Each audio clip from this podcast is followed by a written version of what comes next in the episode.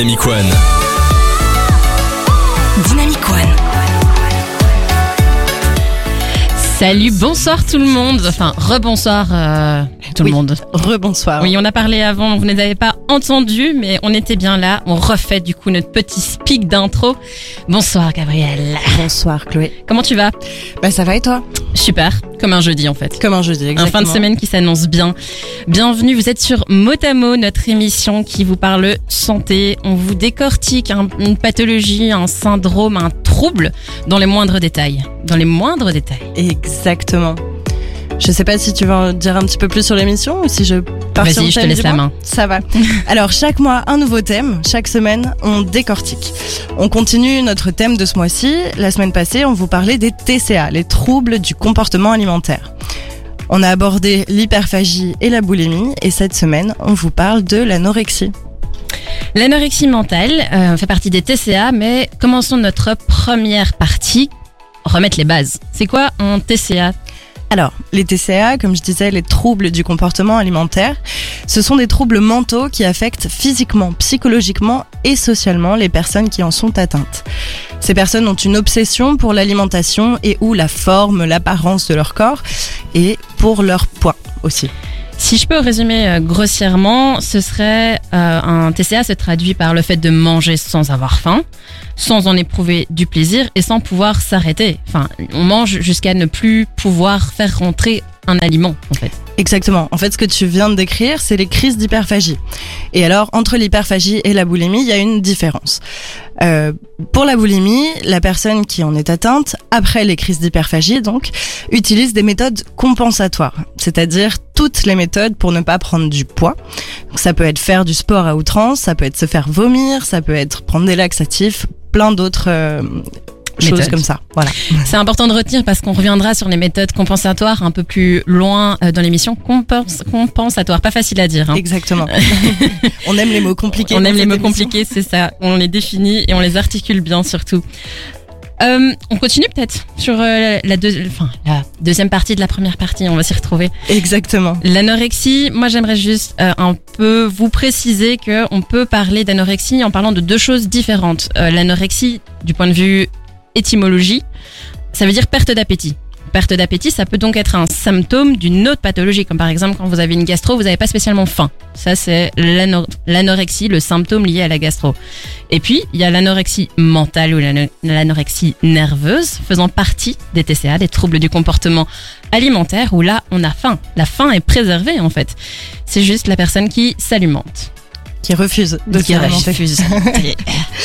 Et du coup, c'est tout à fait ça. Il y a en fait une lutte contre le besoin et l'envie de manger.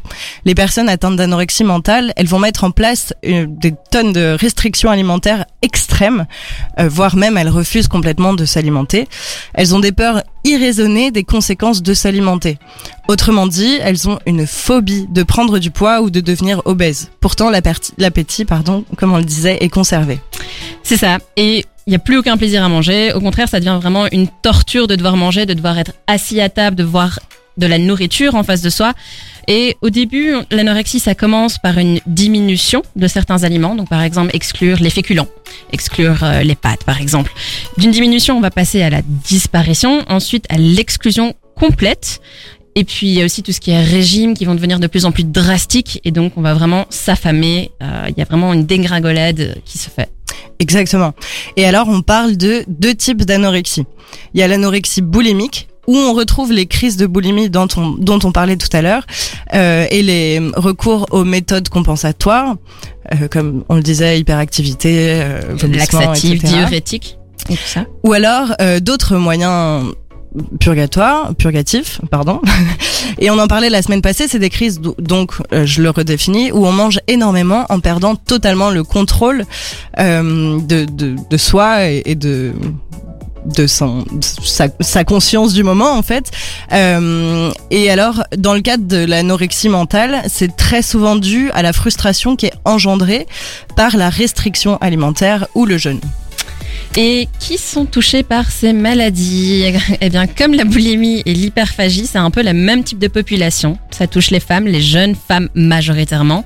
Ça touche aussi les hommes, ça touche aussi les personnes plus âgées. Euh, on parle d'un ratio d'environ un homme anorexique pour 10 femmes. Quels sont les signes visibles de cette anorexie? D'où vient tout ça? On vous parle de tout ça après. Dynamic One. Le son nouvelle génération. Vous êtes de retour sur Motamo avec Chlo et Gap pour vous accompagner ce soir jusqu'à 22h. On vous parle anorexie. Si vous aussi voulez réagir à l'émission, euh, nous envoyer des témoignages, nous poser des questions, euh, c'est sur les réseaux sociaux que ça se passe, Instagram et Facebook Dynamic One BE ou sur le site même de la radio. On peut interagir avec vous pendant l'émission, on sera en tout cas ravis de vous lire. Et Gabriel, je te laisse la suite. Oui, alors juste avant la pause, euh, je disais qu'il y avait deux types d'anorexie. J'ai parlé donc de l'anorexie boulimique. Maintenant, je vais vous parler de l'anorexie restrictive. Dans ce type d'anorexie, il n'y a pas de crise de boulimie et pas de méthode compensatoire. L'anorexie restrictive, c'est manger le moins possible, sauter des repas, diminuer les portions, privilégier les aliments moins caloriques. En fait, on compte les calories tout le temps, ça on vous en reparlera après. Et c'est en fait le contrôle sur le poids par l'exclusion et la restriction sur la nourriture. Alors ça se manifeste, euh, c'est la suite de, de, du programme, comment ça se manifeste? Ça se manifeste par un besoin de contrôle excessif et permanent sur l'alimentation. Il y a l'évitement de certains aliments, comme je disais, la restriction alimentaire, le jeûne, et euh, c'est aussi nier son appétit et aller contre le besoin et le désir de s'alimenter. Il y a évidemment euh, une perte de poids importante. On parle même de maigreur ou d'émaciation. Ça, c'est la meilleure, la maigreur, pardon, extrême. Les formes sont complètement effacées. Il y a une fonte de la masse musculaire. Les membres sont décharnés. Ça veut dire sans chair. C'est ce qu'on voit, c'est les os, le squelette à travers la peau. Et cette maigreur et ce manque de graisse va provoquer d'autres soucis, Chloé. Oui, on reviendra sur les soucis à plus ou moins long terme euh, plus tard dans, l'émission. Chez les femmes, on observe aussi ce qu'on appelle l'aménorrhée, c'est-à-dire l'absence de règles. Euh, il y a aussi d'autres euh, symptômes euh, du style le l'anugo, j'allais de nouveau de faire euh, de la dyslexie, pardon. L'anugo, c'est l'apparition d'un duvet sur la peau. Pourquoi? On vous explique plus tard. Je fais un peu de teasing aussi. Il y aura la chute de cheveux, il y a les ongles cassants euh, et, et d'autres euh, symptômes pas très, pas très cool. Non, c'est sûr. Et alors, l'anorexie mentale se manifeste aussi par, en fait, une image obsédante du corps et une obsession, donc, pour la minceur ou la maigreur. On parle aussi de dysmorphophobie. C'est un mot compliqué encore. Mais un mot super important pour les TCA. En fait, la dysmorphophobie, je l'ai dit vite, euh, c'est une déformation de la perception de son corps et de son poids. C'est en fait être obsédé par un défaut qui n'existe pas. Plus simplement, c'est avoir une perception complètement déformée de ce qu'on voit dans le miroir. Une personne anorexique a une profonde phobie, et le, le terme est fort mais juste, euh, de prendre du poids ou de devenir gros. Elle pense que toutes les pri toute prise de poids pardon, est néfaste pour elle. Mais alors d'où ça vient ces troubles euh, N'hésitez pas à réagir sur les réseaux sociaux comme on le vous disait, comme on vous le disait et sur le site internet. Euh, on répondra à vos commentaires en direct. Et ces troubles, d'où viennent-ils? Ben, C'est différent pour chaque personne. Le point commun, c'est souvent qu'il est lié à une détresse psychologique, à un malaise, à des angoisses, une mauvaise estime de soi et un grand besoin de perfectionnisme qui ont également un lien étroit avec l'anorexie mentale. Bah, les causes sont nombreuses et différentes euh, pour chacun. En fait, il y aurait une influence de plusieurs facteurs d'une part des facteurs génétiques, euh, des facteurs neuroendocriniens. Ça, ça veut dire la transmission d'un message. Enfin, neuroendocrinien, c'est la transmission d'un message électrique ou chimique du système nerveux traduit en hormones par les cellules neuroendocrines, et des facteurs familiaux et sociaux aussi. Ça, on en reparlera aussi plus tard dans l'émission. Et moi, je peux peut-être ajouter que l'anorexie mentale serait également liée au dysfonctionnement d'un neurotransmetteur, donc justement le lien entre le système nerveux et le système endocrinien, donc les hormones, un dysfonctionnement de la sérotonine qui joue un rôle super important dans la régulation de l'appétit. Donc est-ce qu'on a faim, est-ce qu'on n'a pas faim? Ce genre de questions. À nouveau, il y a un rôle important joué par la société, le culte de la minceur, mais là je vais laisser la main à Gabriel. Ouais, ça c'est euh, c'est ce dont j'aime bien parler parce que c'est hyper important. Euh, donc en effet, la société et le culte de la minceur. En fait, il y a un critère de beauté, être mince, euh, qui est poussé à son point le plus extrême. J'en parlais déjà la semaine passée et j'en reparlerai encore. Euh, la société, en général, prend une part importante dans l'origine des TCA parce qu'elle est encore extrêmement grossophobe. Que ce soit dans certains sports où l'apparence joue un grand rôle, je suis bien placée pour le savoir d'ailleurs parce que j'ai fait de la danse classique pendant 15 ans, Ouais. Euh, ou même dans le milieu médical, ça aussi on en reparlera la semaine prochaine, euh, où la réponse de beaucoup de praticiens envers les problèmes des femmes majoritairement, c'est de perdre du poids. Vous avez mal au dos, perdez du poids. Vous avez un trouble gynéco, perdez du poids. Et tout plein d'exemples comme ça euh, dans plein de domaines médicaux d'ailleurs. Je vais m'arrêter là pour aujourd'hui, mais Oui. tout ça on en reparlera la semaine C'est prochaine. un thème récurrent. Gabriel est un peu, euh, Fâché. voilà, disons-le. Restez avec nous. Dynamic One. Le son nouvelle génération. On est retour dans Motamo. Aujourd'hui, on vous parle d'anorexie mentale. On attaque maintenant notre deuxième partie d'émission, le diagnostic. Ouais. Et alors on a reçu un petit message de Francis sur dynamicone.be qui nous dit super thème, merci pour tout ce que vous faites. Eh bien Francis, c'est avec grand plaisir. C'est pour ça qu'on fait ça. C'est pour partager euh, toute cette information. Merci à toi, Francis. Alors, on vous l'expliquait la semaine passée, beaucoup de professionnels de la santé s'appuient sur le DSM-5, le manuel diagnostique et statistique des troubles mentaux qui liste des critères définis par des experts internationaux. Est-ce que tu peux me le faire en anglais? Ok. Euh, alors, euh, non, je j'y arrive plus. Ok, on gardera en français et on gardera DSM5, c'est pas grave. C'est ça, DSM-5. Je suis bien. déçue, mais c'est pas grave. La prochaine fois, t'inquiète. Merci. Alors, je reviens dessus. Attention, il est très utile dans beaucoup de cas, mais il reste limité. En effet, en particulier pour les TCA, les manières de se manifester et les ressentis peuvent être complètement différents d'une personne à l'autre. On ne peut pas toujours faire des généralités, surtout sur les troubles mentaux. Non, et par contre, ce DSM5, on l'utilise apparemment plus aux États-Unis. En Europe, on parle plutôt du CIM10. Oui, moi aussi, j'ai des abréviations. Euh, c'est la classification internationale des maladies, la dixième version, vous vous en doutez. Le principe est le même, des critères, si vous les remplissez, vous avez gagné le gros lot, vous êtes anorexique. Yes. Bon, après, comme Gab vous le dit, c'est des critères quand même très généraux et chaque cas est différent. Le premier critère, c'est le refus de maintenir son poids au niveau ou au-dessus du niveau minimum normal pour son âge. Qu'est-ce que ça veut dire? Eh ben, On se base sur l'IMC, qui est l'index de masse corporelle, c'est-à-dire votre poids sur la taille au carré. Et il y a des courbes qui vous disent c'est normal, c'est pas normal. Euh, et on doit être entre 18,5 et 25. En dessous de 18.5, on parle de maigreur et en dessous de 16.5, on parle de dénutrition. Ensuite, le deuxième critère, c'est avoir une peur intense de prendre du poids. Et quand il y a perte de poids, cette peur n'est pas spécialement soulagée en fait. Au contraire, elle est amplifiée. Et alors la liste continue avec déjà une altération de la perception de la forme du corps, de ses dimensions et du poids. Ça c'est la dysmorphophobie dont on parlait un petit peu plus tôt dans l'émission. Et alors cette vision déformée concernant le poids, la taille et les formes corporelles.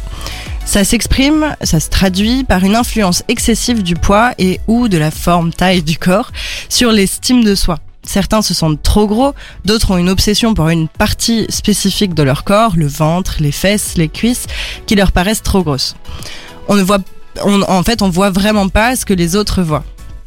Et enfin, le dernier critère, euh, qui est applicable uniquement pour les personnes dotées d'un utérus, c'est l'aménorrhée, c'est-à-dire l'absence de règles pour au moins trois mois.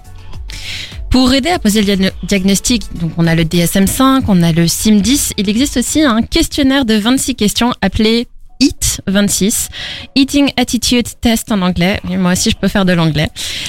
En gros, ce questionnaire, c'est une auto-évaluation standardisée où la personne interrogée doit noter des affirmations telles que je suis terrifiée à la pensée d'être trop grosse, je vomis après avoir mangé, ou j'accorde trop de temps et je pense trop à la nourriture, avec des mentions toujours, très souvent, parfois, rarement ou jamais.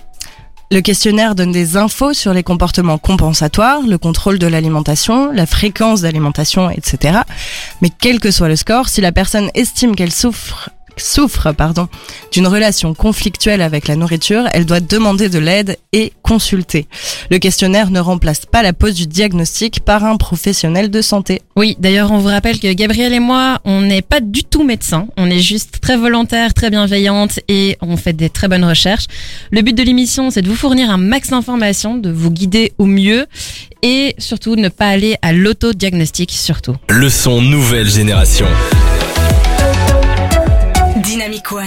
Rebienvenue à tout le monde. Merci à vous si vous nous rejoignez maintenant. Vous êtes dans l'émission Motamo, Chloé et Gabriel pour vous accompagner ce soir jusqu'à 22h.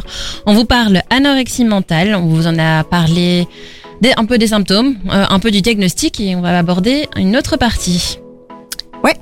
Alors, euh, bah déjà, le diagnostic, s'il est posé tardivement, il peut avoir de grosses conséquences, n'est-ce pas, Chloé?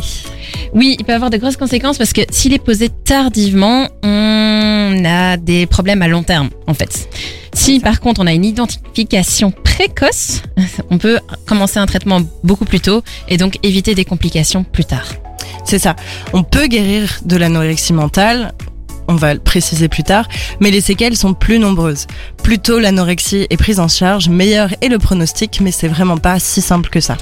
Non, et le diagnostic, comme pour la boulimie et l'hyperphagie, il n'est pas si simple à poser, même si on a des outils comme le DSM5 ou le CIM ou des questionnaires, c'est pas si simple. Une des premières raisons, c'est que la personne atteinte d'anorexie mentale un déni de sa maigreur, ne se voit pas maigre et ne se voit donc pas comme malade. C'est souvent d'ailleurs l'entourage qui va demander de l'aide et pousser la personne à aller consulter, ou bien elle ira consulter, mais pour d'autres soucis que l'anorexie. L'importance de l'entourage, du coup, on en reparlera aussi tout à l'heure, est cruciale. En fait, l'entourage peut aider à la pose du diagnostic en apportant des informations non données par l'anorexique. Parce qu'en effet, comme la personne ne se sent pas malade et pense surtout que tout est sous son contrôle, beaucoup de comportements problématiques ne sont pas évoqués en consultation ou dans le quotidien. C'est généralement les proches qui s'inquiètent d'abord. Oui, et si la personne se doute qu'il y a un problème parce que ses proches s'affolent, l'une des plus grosses difficultés pour aller consulter, c'est encore une fois cette peur, cette phobie de prendre du poids qui empêchera de demander de l'aide.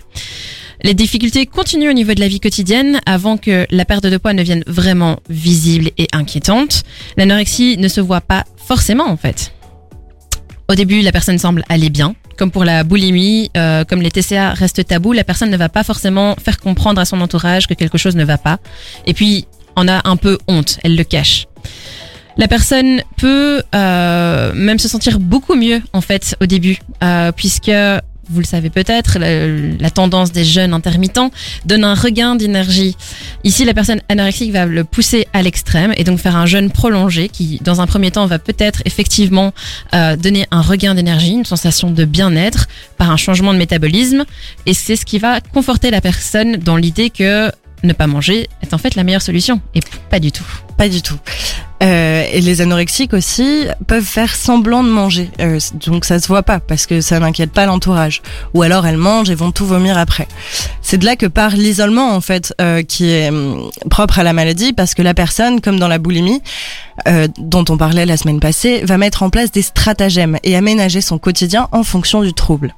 Elle va garder tout ça pour elle, sans forcément se rendre compte que ses comportements sont problématiques, voire même dangereux en fait. Et alors, quand la maigreur, voire l'émaciation se met en place, et que les proches commencent à s'inquiéter, la personne anorexique, qui donc ne se sent pas malade, qui est dans le déni, peut aussi commencer à avoir l'impression que tout le monde est contre elle et veut juste la contrôler. En fait, elle ne comprend pas forcément euh, que ses proches ne souhaitent pas la même chose qu'elle, c'est-à-dire ne pas grossir. On refera un point sur l'entourage, euh, les symptômes euh, dans la troisième partie. On fait une pause musicale et on vous abordera, enfin on lira Gabriel vous lira d'ailleurs. Euh, le témoignage de Solène. Soline. Soline, pardon. Dynamic One. Le son. Nouvelle génération. Comme je vous le disais avant la pause musicale, on voudrait vous partager le témoignage de Soline qui a préféré nous écrire. C'est donc Gabriel qui va vous lire son témoignage. Gabriel, je te laisse la parole. Alors, il est plutôt facile pour moi de me replonger dans cette période. J'ai l'impression que la plupart des anciens anorexiques ont toujours une difficulté à évoquer leurs troubles et tout ce que cela représente. Moi, je me souviens juste d'avoir la sensation d'être un trou noir géant et que j'ai depuis réussi à le remplir de bien des façons, et j'en suis fière. Aujourd'hui, ça va mieux, même si j'imagine qu'il y aura toujours dans ma tête l'image déformée de moi, la sensation d'être trop grande, trop grosse, trop bruyante et trop présente partout où je vais. J'ai compris que ça, ce n'était pas mon corps qui posait problème, c'est mon caractère, mon vécu et ma force, et c'est justement cette force-là qui me tient aujourd'hui. Je ne saurais pas dire quand ça a vraiment commencé. J'ai toujours aimé manger, j'ai toujours eu le coup de fourchette que ma famille m'a donné. La nourriture, ça rassemble. C'est le moment convivial où tu es face aux gens, leur visage, leur mimique et leur habitude. Tu les entends te parler, tu les vois manger, tu vois leurs gestes, leurs signatures. Mon grand-père qui mange vite et efficace, ma grand-mère qui regarde chacun savourer le plat qu'elle a préparé, les enfants qui jouent avec leur nourriture, ceux qui mangent en regardant dehors par la fenêtre, un vrai sketch. Je pense que chez moi, manger a toujours été une forme de représentation familiale. Chacun raconte sa journée, gueule sur ses problèmes, complimente la cuisinière, blague, se fâche ou mange en silence. Manger, c'est dire comment on va. Tu manges bien parce que t'as plein de choses à gérer et que tu prends des forces. Tu ne manges pas assez, tu es malade ou tu déprimes. Tu manges trop, soit tu es bon vivant, comme chez les hommes, soit t'es une boulette parce que t'es une femme. C'était un peu comme ça à la maison. Mon grand-père m'avait un jour sorti cette phrase qui m'avait marqué. Il m'avait dit mange, vaut mieux faire envie que pitié. Manger pour faire envie, avec du gras, des seins et de la chair, plutôt que pitié avec des os. La violence. Le bon français, génération Chirac, il mange, il fait du sport et il se prend pas la tête. Sauf que j'étais une fille, j'étais l'aînée. Je viens d'une famille où les femmes ont les os lourds, les mollets bien gonflés, des belles femmes, mais des femmes pas minces. Et ça tombait mal. C'était mes années où je découvrais Vogue magazine, j'aimais le corps long et ferme des mannequins androgynes, elles étaient puissantes, silencieuses et charismatiques, j'étais petite, bruyante et colérique. À cette époque-là déjà, j'avais 12 ans, j'avais subi des abus sexuels pendant quelques années. Je ne m'attarderai pas là-dessus. Disons qu'ils m'ont fait prendre conscience très tôt de mon corps et des changements de la chair. J'avais 12 ans et déjà je sentais que j'étais trop. Trop jeune pour ça, trop grande, trop musclée, trop massive, trop de seins, trop de règles. J'étais en avance sur beaucoup de choses et en plus d'avoir un caractère bien trempé, j'avais maintenant trop de problèmes et je prenais trop de place. Les repas me mettaient face à mon silence et mon incapacité, les abus dont je n'arrivais pas à parler. Je voyais ma famille manger et je regardais mon assiette qui me criait à la gueule qu'il fallait que je parle, putain. Que je coupe la conversation familiale pour gueuler mon mal-être et que j'exprime la boule de tristesse au fond de moi. Sauf que bien sûr, c'était impossible. J'en avais marre d'être celle qui fait trop de bruit et qui prend trop de place. Alors j'ai fait l'inverse. Cette assiette qui me criait de l'ouvrir, j'ai décidé de la dominer.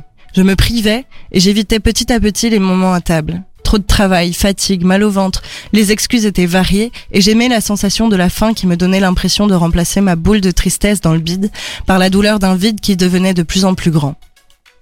J'étais forte, je maîtrisais ma vie, je maîtrisais mes sentiments. En théorie, j'étais juste groggy parce que je sautais les repas, et je pense que mon corps était au ralenti. J'étais plus calme, plus volatile, et parfois même je ne sentais plus mes jambes quand je marchais tellement mes jambes tremblaient. J'aimais cette sensation et pour la première fois de ma vie, je me voyais changer. Ne pas se nourrir, c'est rapide, efficace, tu sens entre tes doigts les plis de ta chair qui se réduisent. Les émotions s'enrobent, tout est plus cotonneux, et si tu as faim, tu bois plein d'eau, ça draine ses seins. Ça avait bien commencé. Les compliments de ma grand-mère qui disait quelle élégance. Ma mère qui devait bien se douter de quelque chose se plaignait en disant que sa nourriture ne me plaisait plus, et mon père me regardait du coin de l'œil en me faisant comprendre qu'il avait bien compris. Les copains de classe me regardaient différemment. J'étais devenue regardable, apparemment. Ça n'a pas duré. Très vite, je sentais que je perdais pied. Je mentais à tout le monde. Je faisais semblant de manger en jouant avec mes couverts dans mon assiette. Je mangeais parfois pour qu'on me foute la paix, mais je me faisais vomir après. L'idée était plaisante. Manger mais ne pas garder, c'était habile. C'est lorsque je me suis rendu compte que mes jambes rentraient dans les manches de mes t-shirts que je me suis dit que c'était trop. J'avais mal aux os la nuit quand je dormais sur le côté et que mes genoux s'appuyaient les uns sur les autres. J'avais mal aux côtes, mal aux épaules. J'étais en os. Et j'avais trop d'os. La balance me donnait toujours un chiffre abstrait, un chiffre toujours à chier. J'aurais aimé avoir zéro. J'aurais bien fait disparaître quelques organes en trop, mais bon. Il était temps que ça change et que je me reprenne. Je faisais 1m65 et 41 kg. J'étais maigre. J'ai compris qu'il était presque trop tard quand j'ai entendu quelqu'un à l'école parler de moi dans les couloirs et dire l'anorexique en classe L. Nos regards se sont croisés. Il était gêné. Il s'est barré, sans rien dire. Je suis restée là comme ça, comme une conne à cogiter et c'est allé vite. Là, j'ai compris. Mon cerveau a fait le lien. J'étais anorexique, putain. J'étais l'anorexique. La seule dans l'école et il parlait bien de moi là. La honte. Je voulais disparaître depuis le début, me calmer et m'effacer, mais non, c'était pire qu'avant. Là, j'étais devenue une maladie, un putain de tas de squelettes et d'organes nuls et anonymes. Plus de soline. J'étais l'anorexique. Je m'étais effacée devant mes parents, devant mes problèmes, mais ce putain de connard m'avait défini par, par ma maladie. J'étais malade. C'était pas normal d'être comme ça. Il était temps que je gueule la boule de vide et de faim que je me reconnaisse et que je me traite comme n'importe qui aurait aimé être traité. S'en est suivi alors une série de confessions avec mes parents. Toujours plein de maladresse, les pauvres. Ils n'étaient vraiment pas prêts et je pense qu'ils n'ont vraiment pas aidé. Mais pour eux et pour moi, j'ai remangé. Je voulais faire disparaître l'anorexique, faire remonter la fille abîmée et lui redonner un peu de tranquillité, un peu de voix. Ça s'est fait doucement, et pendant dix ans encore après, j'ai fait des rechutes régulières avec de la boulimie, des drogues, des mauvais choix, les mauvaises rencontres. Quand on a peu d'amour pour soi, j'imagine qu'on n'en a pas pour les autres, alors c'était compliqué. Puis tout ça m'a fatiguée. J'en avais marre d'être sur le bord. Marre de voir les gens sains s'amuser et les regarder avec un regard sombre et abîmé. J'en avais ras le cul d'être fatiguée, d'avoir la sensation d'être le bas-côté de l'évolution. Alors je me suis reprise. Je me suis regardée comme quelque chose d'entier. Entier mais lointain. J'ai séparé ma vie et mon corps. Je me suis vue telle que j'étais. Musclée, puissante, drôle, charismatique, fragile, moche ou belle, ça dépend des jours. Du gras là où il en faut, pas parfait mais ça fait l'affaire. Je n'ai pas le choix de toute façon, je préfère faire envie que pitié. J'ai trouvé des gens à qui je fais envie et je leur fais confiance. Ma confiance a suivi. Merci Soline. Merci Céline et merci Gabriel de nous avoir lu ce témoignage. Euh, J'ai volontairement pas lu ce témoignage. On vous fait un débrief. Dynamic One. Ben, revenu. Alors, on est de retour sur Motamo. Sorry, le premier mot n'est pas sorti comme il voulait sortir, mais c'est pas grave. C'est pas grave. Euh, merci encore d'avoir lu le témoignage de, de Céline. Ah, merci à Soline surtout de nous l'avoir partagé. Alors, comme je vous le disais avant la petite pause musicale, moi, je ne l'ai pas lu, je ne l'ai pas entendu, donc j'ai écouté ce témoignage. Euh, J'allais dire, je l'ai dévoré, mais non, on peut pas vraiment utiliser. Euh, c'est un mauvais jeu de mots pour notre émission là, pour le coup. J'aimerais revenir sur certaines choses dont, dont elle parlait. Euh, Tout d'abord, le fait que il y avait au tout début un plaisir de manger le repas, c'était du bonheur pour elle, les repas en famille. C'est ça. En fait, elle, elle n'a jamais, au départ, elle n'avait pas du tout de relation conflictuelle avec la nourriture. Au contraire, c'est quelque chose qui lui apportait euh, euh, ben, cette sensation d'être entourée, euh, cette cette sensation d'être en famille, etc. Donc non, non, Et en effet. pas être seule. J'ai aussi bien aimé le fait qu'elle qu'elle fasse un comparatif en disant comment on mange, c'est dire comment on va. Bah ouais, et moi, je, en tout cas, selon mon avis, je trouve qu'elle a raison. Euh, Quelqu'un qui mange pas, tu, tu sais qu'il va pas bien. Quelqu'un qui mange trop, tu sais qu'il va pas bien. Ça, c'est un raccourci qui est encore fait maintenant. Mais euh, oui, dire comment, enfin, comment manger, comment tu vas, c'est un peu le raccourci qui, qui est fait encore de nos jours, maintenant. Euh, elle parlait aussi du fait qu'elle se sentait triste et que justement, elle utilisait la faim pour pouvoir remplir, remplacer, Remplacer, ouais. ouais, plus remplacer euh, ce sentiment de, de tristesse. Ouais. Euh, c'est donc clairement lié aux émotions. L'anorexie, c'est Ben, c'est ça. La semaine passée, on parlait du vide aussi qui était ressenti quand on quand on est boulimique ou, hyperphagique. Et euh, et dans dans ces deux maladies-ci, on utilise la nourriture la nourriture donc pour remplir ce vide. Là, dans l'anorexie, ce que Soline nous raconte, c'est qu'elle remplace ce vide, elle ne le remplit pas. Oui, c'est ça. Elle est, euh, elle devient, elle, elle disait qu'elle, euh, elle avait une très grande maîtrise de soi et elle était très fière d'être euh, maître d'elle-même et de gérer cette faim. Euh, elle disait aussi que elle s'est rendue compte qu'elle était anorexique, pas par elle-même, mais par le commentaire d'un de ses camarades de classe, enfin peut-être pas camarade, euh, et qu'on la définissait plus par Celine, mais par sa maladie, c'est l'anorexique. C'est quand même choquant. Après, ça lui a, elle, permis d'avoir un déclic, de réaliser qu'il y avait un problème. C'est ça. Mais alors, on peut en parler parce que c'est quelque chose qui revient de manière très récurrente euh, dans les témoignages de personnes anorexiques. C'est qu'au bout d'un moment, en fait, l'anorexie prend tellement de place euh, que qu'elle remplit euh, enfin qu'elle remplace en fait c'est ça la personne et qu'on on ne voit plus la personne comme ce qu'elle est normalement mais comme ben, la maladie on, on l'entend dans beaucoup de témoignages il y a des patientes qui qui racontent que en fait c'est comme s'il y avait deux elles, euh, leur leur personne euh, normale qui rit, qui veut sortir, qui veut euh, faire des choses, et de l'autre il y a la, la, la, la maladie qui s'incarne aussi en elle, en une autre facette de leur personnalité et qui prend en fait toute la place. Et elle revient, en fait, après ce déclic, elle conscientise un peu ce qui lui arrive. Et finalement, ce qui la rendait heureuse à la base, les repas en famille, ben, c'est sa famille qui va un peu être le moteur de cette guérison, si on peut en guérir. Oui, je pense. Revenir peut-être maladroitement, mais grâce à ses proches, euh, à une volonté de s'en sortir, à reprendre goût à manger, à reprendre du poids et à se sentir bien. Euh, ce ligne y est arrivé. Euh, on vous le souhaite en tout cas si vous en êtes atteint. On voudrait aussi vous parler d'une autre source de... Je laisse Gabriel s'étouffer euh, en silence. Tout va bien. On est assez euh, amatrice de euh, Netflix. Je pense que vous aussi. On est tombé sur un film. Euh, je ne me rappelle plus le nom de l'actrice, mais elle a joué dans Emily is in Paris, il me semble. Euh, oui, c'est Ellen Page? Oui, je crois que c'est ça. Ellen Page, qui joue d'ailleurs le rôle d'Hélène, 20 ans, qui souffre d'anorexie mentale. C'est donc un film de Martin Noxon.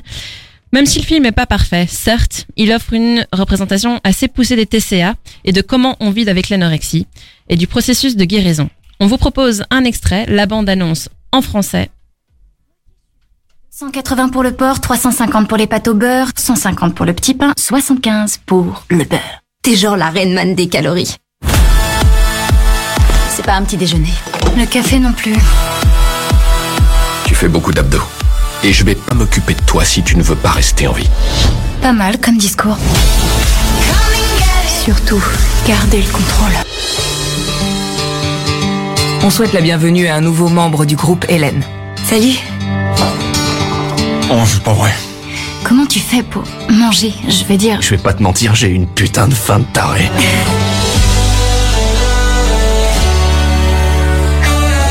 maman. On dirait un fantôme. Je crois que je suis surtout en colère. Il y a la mienne aussi. J'ai l'impression de pas avoir. de pas avoir de sœur. Qu'est-ce qui t'arrive? Le truc, c'est que je vois pas l'intérêt. Les gens disent qu'ils t'aiment, mais c'est faux. En fait, ce qu'ils veulent dire, c'est qu'ils adorent le sentiment que ça leur procure de savoir qu'ils aiment quelqu'un d'autre. Sérieux, je sais même pas quoi te répondre. T'as tort sur toute la ligne. Mais si tu continues sur cette voie, un jour tu te réveilleras pas. J'arrive pas à m'arrêter. Chaque fois que tu entendras cette voix, je veux que tu lui dises d'aller se faire foutre. Va te faire foutre la voix Je veux que quelqu'un me dise pourquoi on est ici. Parce qu'on est en vie. C'était donc l'extrait, la bande-annonce du film To the Bone. Ouais, alors, alors, ça fait très bizarre en VF. Moi, j'ai l'habitude de regarder en VO, je sais pas pour vous. Euh, et ça donne peut-être pas super envie en VF, mais en fait, je vous assure, il est super ce film. Alors, il a ses défauts, comme on disait avant, euh, mais euh, il est quand même assez clair. Dans tout le début de l'extrait qu'on vient de vous passer, vous pouvez entendre toutes les stratégies de contrôle euh, que Hélène met en place. Euh, D'ailleurs, elle le dit, garder le contrôle. Euh, le comptage obsessionnel des calories, le saut de repas, les abdos à outrance. Euh, tout ça, c'est sa manière à elle de contrôler en fait son, son poids. Et puis, on entend un petit peu euh, des choses sur son parcours thérapeutique, son rapport avec ses proches, ses difficultés. Et alors, tout ça, c'est bien mieux détaillé dans le film. N'hésitez pas à aller le voir si ça vous intéresse. C'est sur Netflix, To the Bone. Alors, attention, parce que certains passages sont un peu durs. Euh, moi, j'ai beaucoup pleuré, par exemple. Oui, on est deux grandes sensibles ici, on pleure assez vite, mais je pense qu'il vaut vraiment la peine de le voir. Allez le voir si le sujet vous intéresse et attention au moment un peu plus dur dans le film. Dynamic One. Dynamic One. Le son nouvelle génération. On est content de vous retrouver. Vous êtes dans Motamo avec Chloé Gab. On vous parle anorexie et on embraye tout de suite sur notre partie risques et complications. Alors, être anorexique, ça peut avoir des conséquences et des séquelles sur du mm, court et moyen terme. La première chose, c'est une- qu'une personne anorexique présente des carences multiples, déjà en termes de calories, mais aussi en termes de nutriments, de vitamines, de composants importants tels que le calcium, le fer, le potassium, essentiels au bon fonctionnement du corps. Si l'anorexie touche l'enfant ou l'ado, cela peut même entraîner des retards de croissance. On parle également d'inanition. C'est l'épuisement par privation d'aliments. C'est un sentiment de, fatigue, d'épuisement, comme on le dit. Il y a aussi le lanugo. Je l'avais dit tout à l'heure, c'est l'apparition de ce duvet, de ce poil. Alors pourquoi?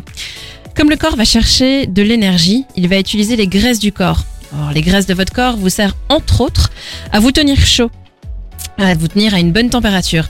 Donc les anorexiques vont souvent avoir froid et le corps, pour parader à cela, à l'hypothermie, va développer des poils pour remplir cette même fonction, donc vous gardez au chaud. Ensuite, il y a une diminution des capacités physiques, une perte de force. Bah oui, puisque quand les graisses sont épuisées, le corps va l'épuiser où? Dans vos muscles, directement. Enfin, au niveau des fonctions sexuelles, il y aura la disparition des règles, donc l'aménorrhée chez les femmes. Et chez les hommes, on aura des troubles de l'érec- de l'érection. Ensuite, on femme ou homme, il y aura une baisse de libido et parfois des soucis d'infertilité. Alors sur du plus long terme, les conséquences sont plus graves.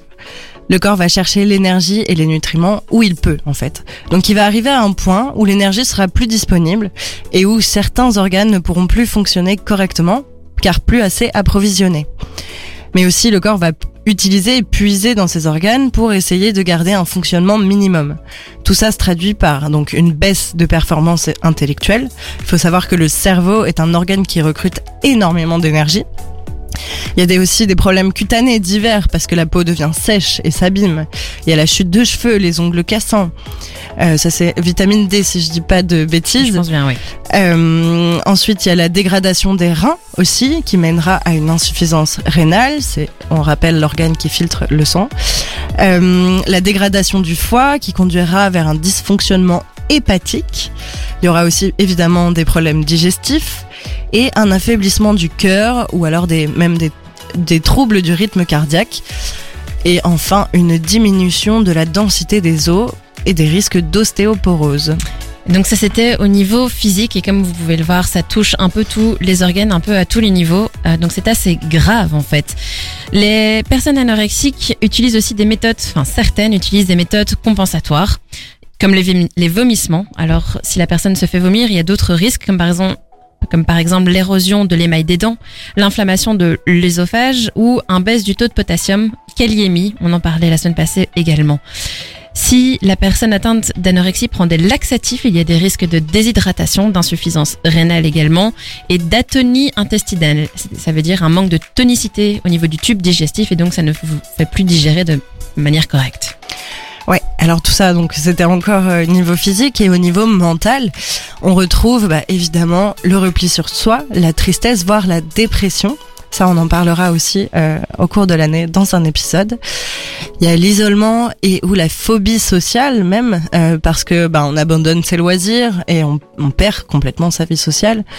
Il y a des troubles psychopathologiques, c'est-à-dire mentaux. Alors ça peut être soit ce qui a mené à l'anorexie, ou alors des troubles qui peuvent en être une conséquence aussi. On retrouve aussi parfois l'apparition de TOC, les troubles obsessionnels compulsifs. Ça aussi, on en parlera certainement dans un autre épisode sur les troubles neurologiques. Enfin, il y a aussi un des risques dont on veut vous parler parce qu'il reste important, euh, c'est que l'anorexie mentale présente un taux de mortalité par suicide élevé parmi les troubles mentaux.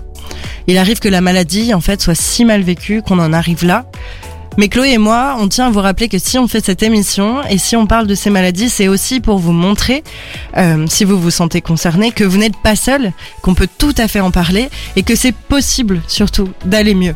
Oui, et si vous n'allez pas bien, il faut en parler, il faut consulter, il faut se faire aider.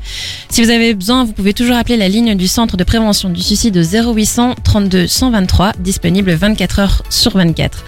Ne vous inquiétez pas. Dynamique One. Dynamic One. Le son. Nouvelle génération. Bienvenue à vous si vous venez de nous rejoindre en cours d'émission. On aborde la troisième qui est la meilleure. Traitement et tips. Gabriel, tu voulais faire peut-être un point euh, réseaux sociaux Oui, euh, parce que vous avez été nombreux à nous envoyer des petits messages sur le site même de Dynamic One sous la vidéo en live.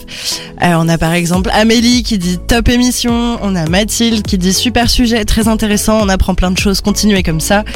Euh, on a Dragan qui dit let's go, John qui dit je n'ai pas les mots mots, ou bien peut-être force à Gab et surtout à Chloé pour votre émission.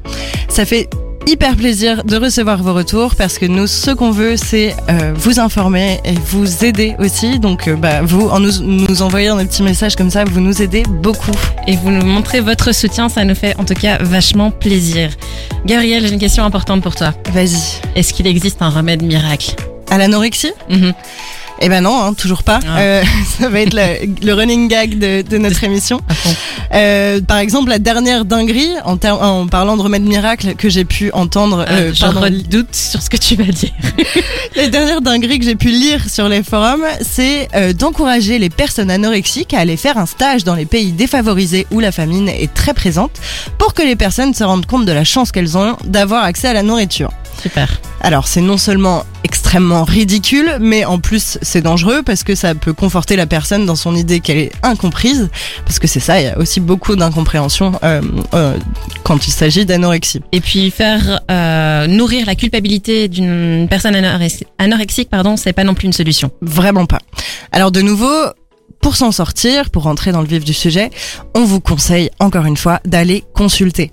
La prise en charge par des professionnels de la santé, comme un psychologue, psychothérapeute, psychiatre, nutritionniste, etc., est essentielle. On vous parlait la semaine passée de pluridisciplinarité. L'as J'arrive- dit en une je fois. l'ai dit en une fois, je suis fière de moi. Euh, donc on vous en parlait la semaine passée sur euh, en parlant de boulimie et d'hyperphagie. Eh bien, on ressouligne l'importance d'être suivi par un au moins ou plusieurs professionnels de la santé pour l'anorexie également. Et le but d'une thérapie, quand vous allez consulter, c'est de modifier son rapport avec l'alimentation et réapprendre à manger. Ça veut dire réinclure les aliments tabous, comme par exemple le sucre, le gras, les hydrates de carbone, etc. C'est se réhabituer au repas à table et éviter les purges et l'utilisation de méthodes compensatoires. Comment ça se passe en pratique? Alors ça passe par une euh, reprise de poids. Ça c'est, ça paraît évident. Donc on met en place une espèce de contrat nutritionnel de reprise de poids en concertation bien sûr avec l'équipe médicale et un accompagnement psychologique d'une part pour améliorer l'estime et la perception de soi, donc travailler sur la dysmorphophobie Qui est super importante dans l'anorexie, encore une fois. exactement et aussi un accompagnement psychologique pour que la prise de poids soit acceptée mentalement, c'est la difficulté principale du traitement car chaque kilo supplémentaire remet en cause l'image de soi. Ça va travailler sur cette phobie et permettre du coup d'avoir une prise de poids et donc d'aller mieux. Parfois, une hospitalisation est nécessaire lorsque les problèmes de santé deviennent trop importants, faisant appel à une alimentation par une sonde nasogastrique, c'est-à-dire un petit tube qu'on va vous mettre euh, par la narine qui va aller jusqu'à votre estomac pour vous nourrir directement là, à l'estomac, qui pourra puiser les euh, nutriments dont il a besoin pour pouvoir nourrir tout ce corps, ou alors via intraveineuse, c'est-à-dire par une poche qu'on vous met directement dans le sang. On vous nourrit autrement. Et le premier pas pour une guérison, en fait, c'est une prise de conscience de sa situation et une volonté surtout de se soigner et d'agir. Dans plusieurs témoignages, euh, en faisant mes recherches, j'ai entendu que en fait, il y avait un, paradoxe euh, quand on est anorexique, c'est-à-dire qu'on on a à la fois envie d'aller mieux et à la fois on n'a pas envie de prendre du poids. Donc il y a vraiment besoin d'une prise de conscience et, de volonté en fait. La démarche doit venir de la personne qui est atteinte d'anorexie. Ensuite, il faudra pas mal de courage, ça c'est sûr, et de persévérance. Guérir de l'anorexie, c'est très souvent un parcours très long et très difficile, qui demande parfois de se replonger dans de grandes blessures et de grands traumatismes, en apparence sans relation avec le TCA. Et ça, bah, c'est extrêmement difficile, évidemment. Surtout quand dans notre quotidien, euh, bah, il y a déjà énormément de souffrance. Pour aider et vivre au mieux la thérapie, il existe euh, d'autres moyens euh, qu'on peut pratiquer à côté, comme le yoga, l'art-thérapie, les constellations familiales, la sophrologie ou bien la découverte et la culture d'une passion, par exemple. Comme par exemple le sport. Oui, mais alors attention.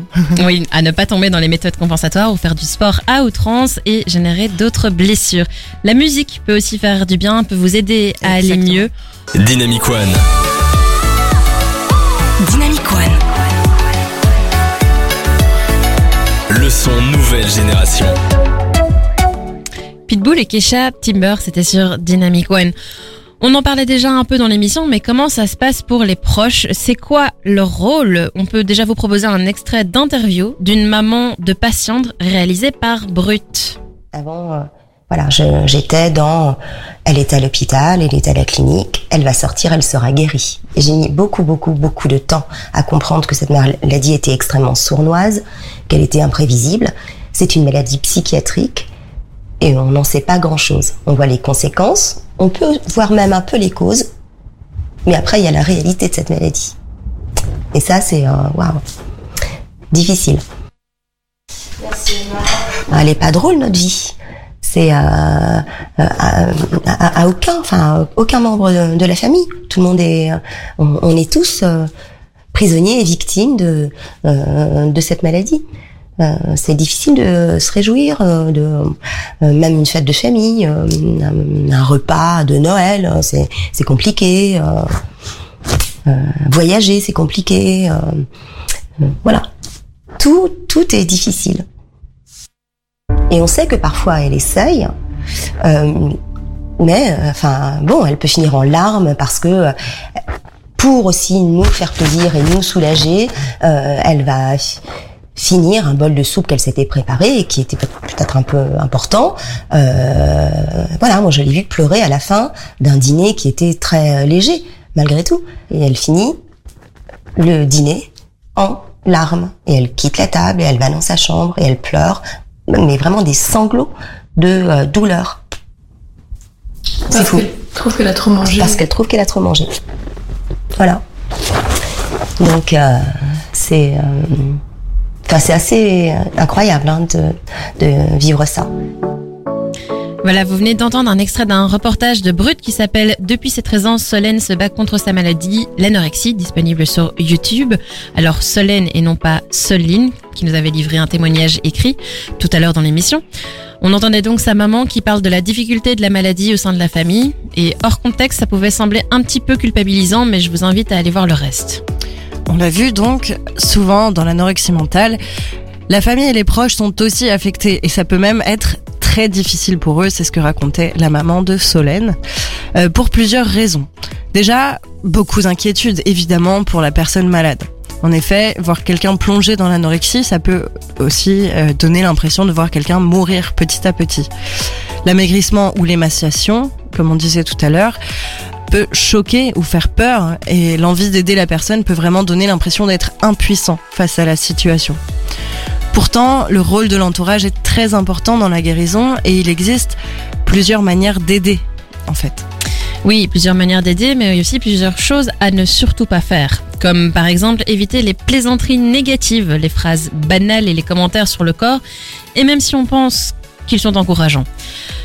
En fait, ils ne font que poser un jugement sur le corps, ce qui n'aide pas à se détacher de la dysmorphophobie, donc cette euh, mauvaise perception de soi-même, et du besoin de contrôle. Évitez aussi la culpabilisation. Gabriel vous en parlait tout à l'heure de cette dinguerie sur les réseaux sociaux d'aller euh, voir les, Dans les pays défavorisés, oui, où la famine euh, frappe, ça va pas du tout. Non, évitez la culpabilisation, mais évitez de chercher un fautif, ça règle jamais vos problèmes. Au contraire, ça peut créer des tensions et davantage de, confl- de conflits. Ensuite, ne pas discuter de nourriture et ne rien imposer, parce que c'est la personne de trouver son chemin de guérison. Exactement. Donc ça, c'était les choses à pas faire, mais il y a aussi des choses à faire. Déjà, première chose importante, c'est respecter l'intimité de la personne malade. Ce n'est pas en déshumanisant la personne, on en parlait tout à l'heure de euh, ce, ce truc-là de remplacer en fait euh, sa perception, sa perception de la personne par la maladie. En fait, c'est pas en déshumanisant la personne qu'on va l'aider. Être présent aussi euh, pour écouter, c'est important, mais ne pas obliger à en parler. Les TCA sont souvent la traduction d'une souffrance au quotidien, et si la personne veut en parler ou parler d'autres souffrances psychologiques, il faut être là. Ça, c'est une évidence. Et c'est aussi à la personne de savoir et de communiquer ce dont elle a besoin de la part des autres. Et dans ce cas, il faut l'encourager. Le dernier point, c'est que, évidemment, il faut faire preuve d'empathie, sans jugement sur le comportement. La plupart d'entre nous, on comprendra jamais vraiment ce que la personne traverse, parce que c'est effectivement très très dur. Dynamic One. Le son nouvelle génération. On arrive dans l'avant-dernière partie de notre émission, traitement et tips. Ouais, je, je prends avec l'accent anglais, c'est n'importe quoi, mais Pas de soucis ce soir. Alors, euh, on fait peut-être un point réseaux sociaux. On voudrait peut-être remercier Sarah et Marie-Pierre qui nous ont envoyé euh, des messages d'encouragement. Merci à vous. En tout cas, merci à vous de nous écouter. Ça rend un peu plus concret ce qu'on fait ce soir. Euh, on veut vous informer en parlant de réseaux sociaux. très bonne transition, Et- Chloé, je suis fière de toi. Moi aussi. On préparait l'émission et on se demandait, tiens, qu'est-ce qui se passe quand on tape sur le moteur de recherche de nos réseaux sociaux anorexie? Et là, surprise. Ouais, parce que par exemple, moi j'utilise pas mal TikTok et ça m'est arrivé de voir passer euh, des personnes atteintes d'anorexie partager leurs expériences, leurs difficultés et leur processus de guérison sur la plateforme. Du coup, bah, qu'est-ce qui se passe quand on tape anorexie sur euh, euh, sur les moteurs de recherche? Ça, euh, bah, c'était une grosse surprise. Ouais. Oui, on était euh, agréablement surprise, on va vous oui, dire. c'est ça. On s'y attendait pas du tout, mais quand on fait ça sur les trois plateformes, on tombe sur un message d'avertissement. Pas seulement un, un avertissement banal comme attention le contenu que vous vous, vous apprêtez à voir peut être choquant, non pas du tout. Un message d'avertissement mais aussi de sensibilisation et de proposition d'aide et de soutien. Ouais, par exemple, sur Facebook, on peut lire les publications contenant les mots que vous recherchez peuvent être euh, sensibles, pardon, ou encourager des comportements nocifs. Si vous traversez une période difficile et que vous avez tout simplement besoin de parler à quelqu'un, nous sommes là pour vous. Et alors, quand on clique sur le petit bouton obtenir de l'aide, euh, on accède à une liste de ressources telles que parler à un ami, appeler une ligne d'écoute ou lisez des suggestions que d'autres personnes ont trouvées utiles. Sur Instagram, même pas d'avertissement. On tape anorexie, je recherche et là j'ai le message qui apparaît. Quand il s'agit de sujets sensibles à propos de l'image de son corps, nous voulons soutenir notre communauté. Si vous traversez une période difficile, nous avons réuni des ressources d'experts qui, nous l'espérons, peuvent vous aider. Instagram et Facebook faisant partie du même groupe, les ressources proposées sont les mêmes. Parler à un ami, appeler une ligne d'écoute ou euh, lisez des suggestions que d'autres personnes ont trouvées utiles. D'ailleurs, parler à un ami, j'ai continué le processus sur euh, Instagram. Il vous propose carrément un message déjà écrit euh, que vous Ah pouvez ouais. envoyer. Ouais. Incroyable. Ouais. Et moi, je vais reparler de TikTok. Euh, c'est un peu différent euh, sur ce réseau parce que la recherche ne montre d'abord aucun résultat dans la catégorie top, donc les tendances. Euh, mais quand on clique sur l'onglet utilisateur, un tout mignon dessin, je vous invite à aller voir, nous accueille et illustre la phrase You're not alone, euh, tu n'es pas seul en français. Avec mon nez bouché, l'accent est pas bien passé, c'est pas grave. Moi j'ai bien aimé. S'ensuit la mention euh, si toi ou quelqu'un que tu connais vit un moment difficile, de l'aide est toujours disponible, accompagné d'un lien encore vers des ressources. Alors ça va de l'encouragement à consulter un professionnel, ce qu'on vous recommande aussi d'ailleurs dans cette émission, à une liste de tips comme euh, explorer des moyens de prendre soin de soi et de se soutenir soi-même, se renseigner sur l'impact de l'image, de la forme et du poids, ou encore trouver sa force intérieure. Tout ça accompagné de conseils. Alors découvrir ça, ça nous a énormément surprise, on vous l'a dit, mais ça fait plaisir parce qu'on ne s'attendait pas du tout à recevoir de l'aide venant d'une plateforme comme Instagram ou comme TikTok. Gabrielle est toujours la première à se plaindre du contenu dangereux que l'on peut y trouver et euh, c'est à juste titre. Parfois c'est vraiment dangereux, il y a des contenus inappropriés qui passent quand même sur les réseaux. On peut pas s'empêcher de noter le paradoxe donc entre les défauts de la censure de certains contenus qui peuvent réellement faire du mal et pousser des gens dans l'engrenage des troubles du comportement alimentaire d'une part, et de l'autre la sensibilisation et l'aide qu'on peut y retrouver à travers des témoignages, du contenu positif, bienveillant et éducatif. C'est ça, on trouve de tout en fait sur les réseaux sociaux. Il n'y a pas que des extrêmes évidemment, mais euh, ben je repars un petit peu, tu m'arrêteras quand on a marre Chloé, mais Jamais. beaucoup d'influenceurs et de créateurs de contenu postent des soi-disant conseils miracles pour perdre du poids rapidement. Alors comment perdre son bas du ventre en 15 minutes par exemple, alors que la personne qui donne ce conseil a très souvent des prédispositions génétiques et fait du sport depuis euh, 20 ans peut-être. Euh, donc forcément bah, ça donne envie d'y croire. Ou alors même plus grave, euh, je suis encore tombée, la semaine dernière j'avais déjà une histoire comme ça, mais je suis encore tombée sur la vidéo d'un mec qui dit, bon c'était très certainement du second degré, euh, et encore je suis pas tout à fait sûre, que pour perdre 5 kilos en une semaine, il faut pas manger de la semaine. Sauf que même si c'est dit avec humour, et encore une fois, je le répète, je suis vraiment pas sûre que c'était de l'humour. Euh, bah, dans les commentaires, on voit qu'énormément de gens prennent ça au sérieux et se mettent au défi d'essayer en disant allez euh, cap euh, ou chiche ou des trucs comme ça. Et alors ça, c'est vraiment un grand non en fait. De la débilité première, on peut le dire. On retrouve de tout sur les réseaux. L'important, c'est de faire le tri, de se rendre à l'évidence, d'avoir un esprit critique par rapport à ce qu'on vous donne comme contenu. On le saurait si ça existait, des solutions miracles, des remèdes miracles, on partagerait, les médecins en tout cas le préconiseraient, ce qui n'est pas le cas.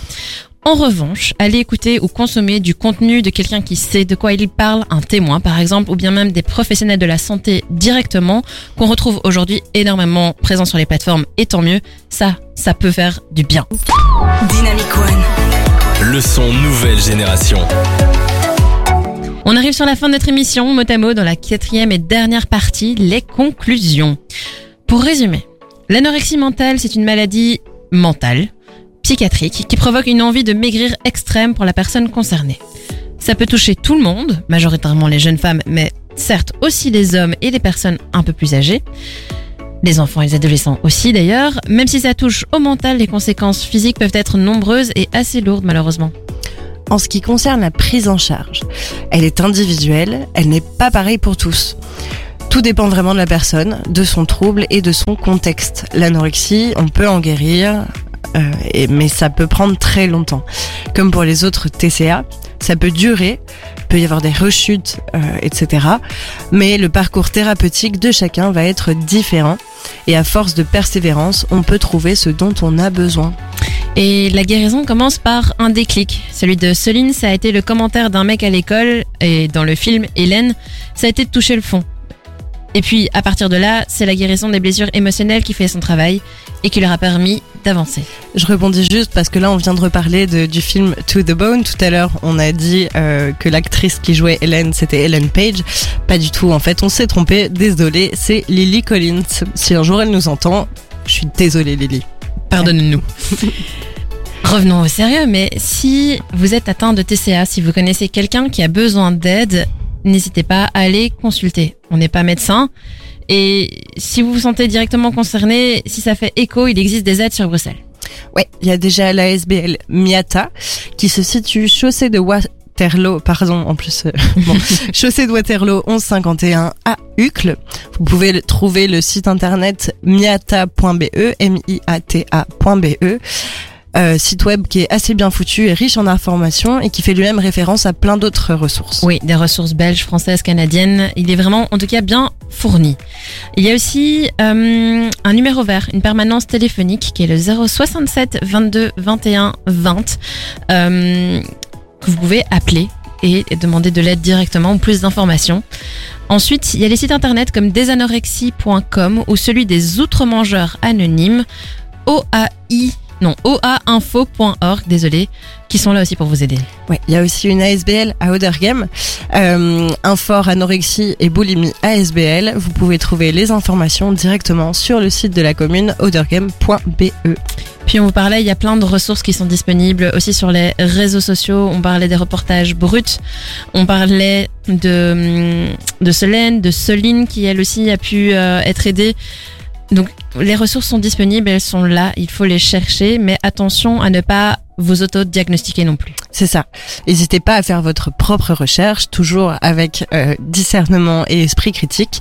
Euh, Il y a des films qu'on peut vous conseiller. On vous a déjà parlé de To the Bone sur Netflix, euh, avec le titre français Jusqu'à l'os, où il y a encore un film qui s'appelle Comme une plume d'Emily Bellina Richard, euh, ou Richard, je sais pas.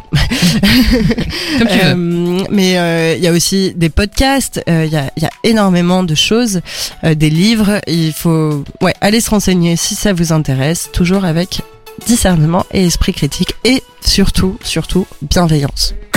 Dynamic One. Le son. Nouvelle génération. On rappelle que on fait cette émission aussi dans la bienveillance Exactement. euh, et la tolérance. On débute sur la radio. On espère que ça vous a plu. Dernière partie. Les take-home messages. Le message important. Vous êtes légitime et vous n'êtes pas seul. Le moment où ça prend trop de place dans ta vie, demande de l'aide. De l'aide auprès de spécialistes, de ton entourage ou bien de, des ASBL. Savoir exprimer ce dont tu as besoin de ces personnes. N'hésite pas à en parler autour de toi. On peut s'en sortir. Et voilà, c'est le mot de la fin. Gabriel et moi, on a été ravis de vous emmener avec nous dans notre émission. On espère avoir rempli notre mission, vous informer. Ça nous tient en effet à cœur, dans la bienveillance, on le rappelle. On continuera sur le thème de ce mois-ci en parlant, euh, entre autres, des TCA non spécifiés et en vous partageant les réponses d'Emmanuela, psychologue nutrithérapeute qui a répondu à nos questions pour vous dans Motamo. On vous retrouve la semaine prochaine, le rendez-vous jeudi 20h. Bonne soirée.